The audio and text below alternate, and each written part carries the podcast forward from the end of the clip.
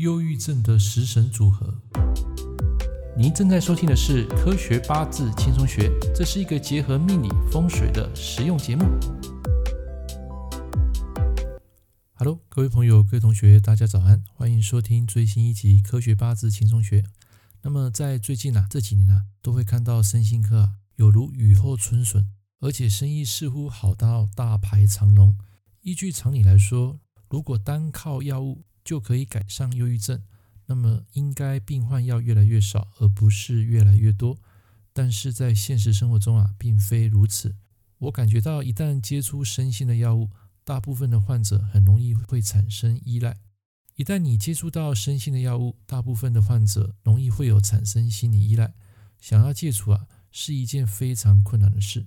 像我在二零一七年啊，那时候不好睡的时候，就吃了罗拉金的蓝色药丸啊，这个是属于比较镇静剂，它会产生一个依赖性，所以你想要记住它是非常困难。好在这个药，基本上不会对人的伤害太大，因为它的稳定性很高，半衰期比较短。所以，对于肝肾比较不好人，其实是比较没有多大影响。那么，我们谈到这个忧郁症啊，经过医学上的研究证实，那谈到这个忧郁症啊，经过这个医学上的研究证实，是因为内分泌失调所产生的一种情绪病，可以说是现代人流行的文明病。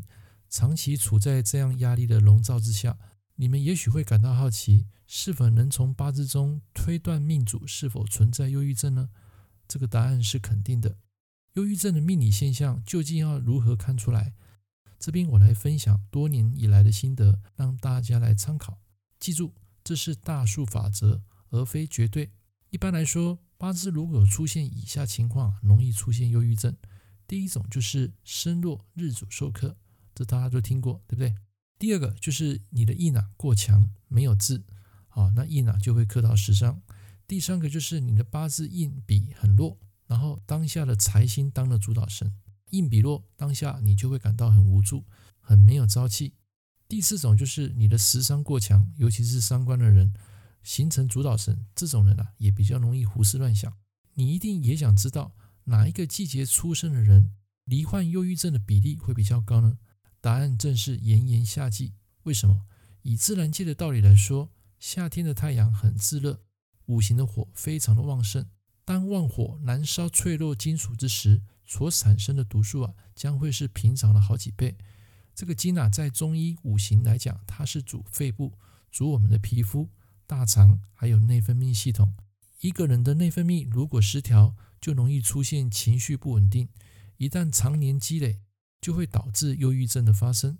另外，在夏天中，很多出现中毒事件，也容易好发于夏季。根据统计，炎夏出生的人罹患忧郁症的比例啊，通常会比一般人来得高。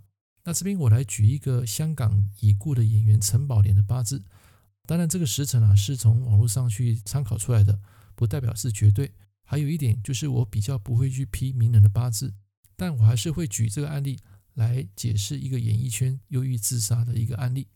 这个八字是典型的忧郁症，这个命局很简单，生于癸丑、丁巳、己未、辛未。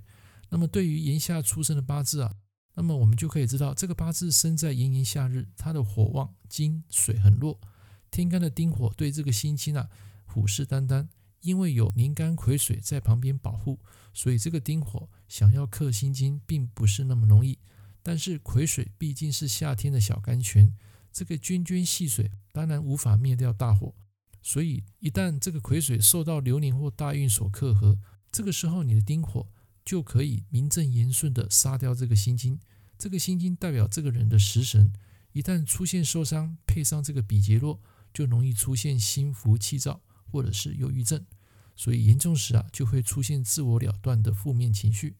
OK，我们继续再往下看，在二零零二年壬午年的丁未月，整个八字弱到不行，他的食伤还有他的财星啊，成为当下的主导神，所以这样的人容易过分冲动。做出后悔莫及的事，你别忘了，印星代表一个人的寿命。想要远离忧郁症啊，必须要从身心灵三个方向去努力。药物认真来讲，只能治标，但没办法治本。治本必须从自身做起。很多病源都与年幼性格、成长背景，还有你的生活压力息息相关。所以，个性决定命运，假如自己愿意做出改变，未来是否也能扭转乾坤呢？最后总结：个性影响心理，心理影响生理，生理影响疾病，最后疾病影响你的命运。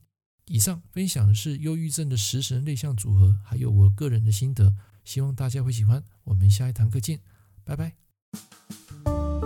感谢您收听《科学八字轻松学》，我是郑老师。如果你喜欢我的节目，欢迎订阅我的频道。我们下一堂课见喽，拜拜。